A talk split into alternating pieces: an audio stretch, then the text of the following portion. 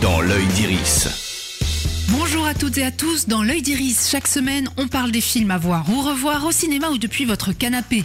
Aujourd'hui, le thriller policier Misanthrope et la comédie dramatique Quand tu seras grand avec Vincent McCain et Aïssa Maïga. Et là, sortez les mouchoirs, parce qu'on a beau rire devant le nouvel opus du duo de réalisateurs Andrea Bescon, Éric Métayer, on pleure aussi. Et moi, perso, beaucoup. Quand tu seras grand nous plonge au cœur d'un EHPAD, ses résidents, son équipe soignante et son manque de moyens qui frise la maltraitance. Cet équilibre plus que précaire est bouleversé le jour où ils sont contraints de partager leur cantine avec les enfants d'une école voisine. On vous parle de tous nos problèmes et là vous en rajoutez des nouveaux. Attends, c'est quoi ce On va quand même pas bouffer là On est en sous-effectif vous aussi On vient d'arriver, je vous agresse pas moi.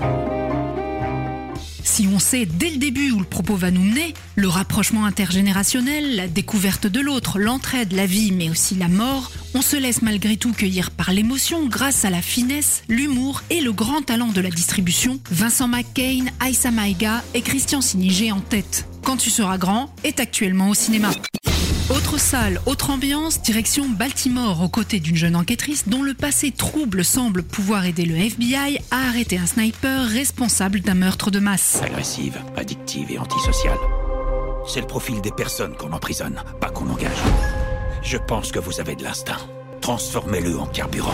Après une scène d'introduction ultra efficace qui vous projette immédiatement au cœur de l'action, Misanthrope poursuit le chemin d'une enquête classique qui sait éviter certains clichés, tout en mettant en lumière les absurdités d'une société sans doute trop impatiente et d'une administration clairement trop politique. Sous l'œil de la caméra experte de Damian Zifron, le duo d'acteurs Shailene Woodley, Ben Mendelsohn apporte toute son intensité et son humanité à ce thriller captivant en dépit d'une fin un peu moins resserrée.